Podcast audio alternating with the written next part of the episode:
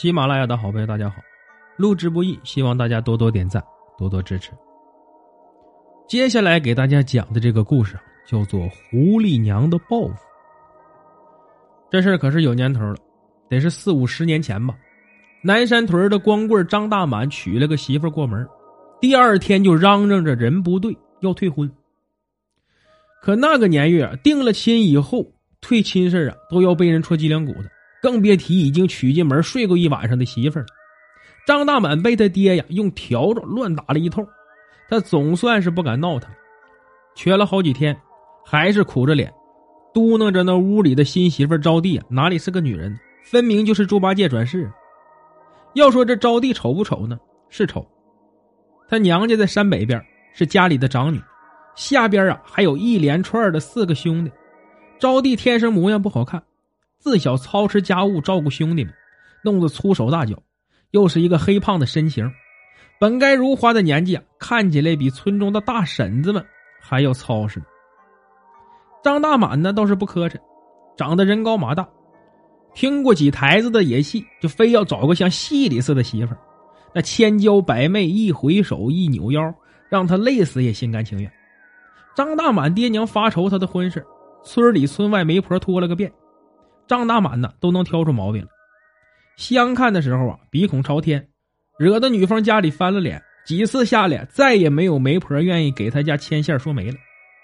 这么八竿子打不着的俩人咋就成了夫妻呢？这事儿啊得从那年雨后张大满上山采蘑菇说起。春夏之交，地里的菜呀还没长成，那山里的野山菜、野蘑菇成了好东西。张大满和村里几个人一起上了山。翻翻捡捡的忙活的正欢，就见那边钻出一只黄狐狸来。狐狸身形不长，尖脸突腹，走路一扭一扭的，见了人只快跑两步，又慢了下来。住在大山脚下的农户家呀，都循着老一辈的规矩：人不闹山中野兽，山中野兽也不进村祸害鸡鸭。纵有看山狩猎的人，也有三打五不打的规矩。其中啊，这大肚子带崽儿的，是绝对不能碰的。一来是伤了幼崽作孽，二来呀是忌讳山精野怪结仇报复。可张大满偏偏不信这个邪，他捡起一块石头砸过去，一下砸到了狐狸的后背，在地上翻滚了两圈，爬起来一溜烟的跑了。张大满哈哈大笑，还想追过去，同行的几人都拦着他说：“大满呢，别追别追，狐狸闹妖可不得了，你当心惹祸呀。”张大满不在乎的说道。你们咋胆儿那么小？啥东西成了精有道行了，那都得长出一撮白毛来。你们没看见那狐狸黄的像烧焦的饼子似的？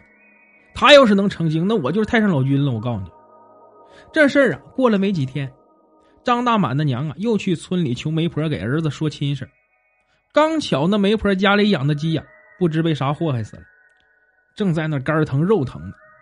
见了张大满他娘手里拎来的大芦花鸡呀，吧嗒两下嘴说道。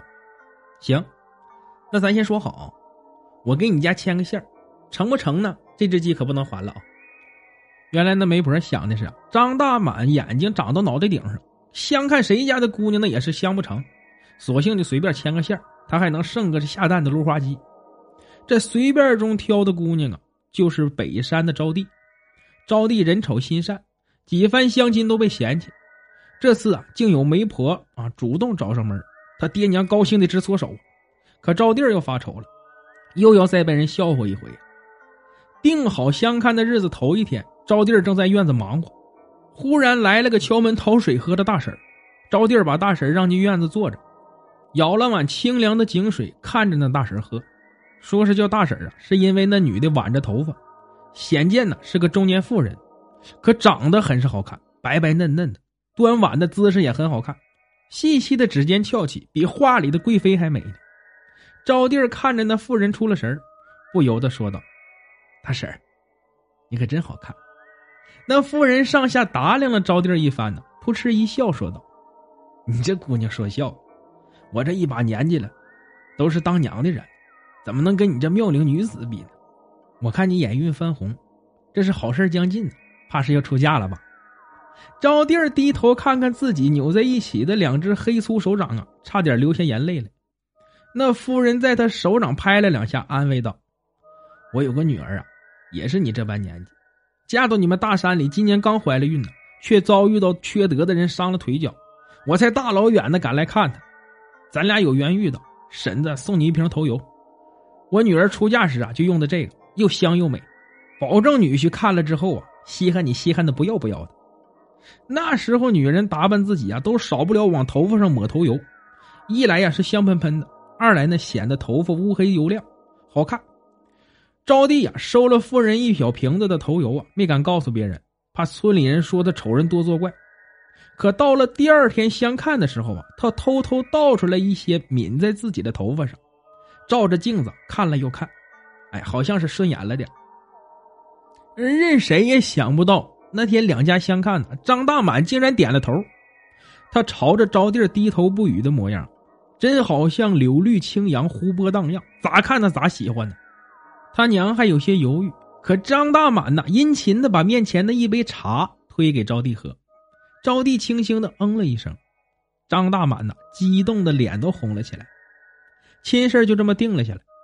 回了家，张大满爹娘试探他是不是真愿意。张大满说看中了招娣的模样，换谁也不要。他爹娘一想啊，这也行吧，再挑下去就抱不上大孙子了。儿子说行，那就行。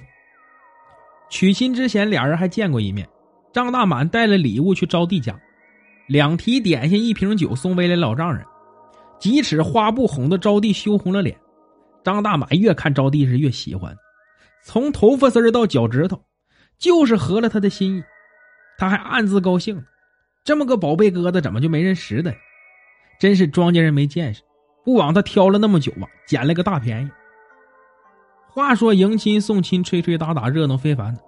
夜里，张大满这个新郎官啊，人间小登科，美的那可比活神仙。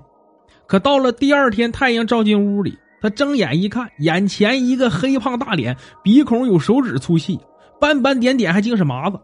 他一脚踹过去，招娣睁开了眼，白眼人多，黑眼人少，大嘴咧到耳朵根子后面，粗声粗气的问他干嘛呀？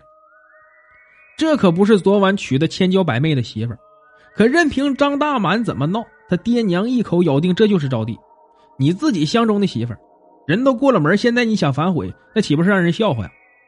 招娣在屋里呜呜的哭，张大满在院子里垂头丧气，伸脖子再瞧瞧，这媳妇儿还是猪八戒转世的模样，他是鬼遮了眼呢，还是猪油蒙了心呢？可事已至此，他也没辙了。只能啊，夜里熄了灯，摸黑躺下，一个炕头一个炕尾的将就着。这招娣虽说长得不好看，但实在是个过日子的人，伺候公婆、料理家务、畜生啊，这勤快周到。除了长相啊，还真让人挑不出别的毛病来。这张大满呢，再怎么不乐意，可这招娣呀，还是大了肚子，十月怀胎生了个胖儿子。张大满呢，也就只得认了命。可张大满每次喝醉啊。都要说上一遍，这当初不该砸山里那黄狐狸，因为日子久了，村里闲着时啊，将张大满砸狐狸，媒婆突然同意说亲事，招娣从美变丑，这三件事连起来，就传出狐狸娘来报复的故事了。都说张大满砸的那是狐狸闺女，哎，带着崽儿，那狐狸娘心疼闺女，就特意跑来报复，咬死舒媒婆家的鸡，又跑去给招娣送头油。那一小瓶头油啊，可以让人把丑的看成美的，可终究啊还是用不了几次。要说这狐狸娘的报复也挺奇特，不闹人不闹畜，就让张大满娶了个丑媳妇闹心一辈子。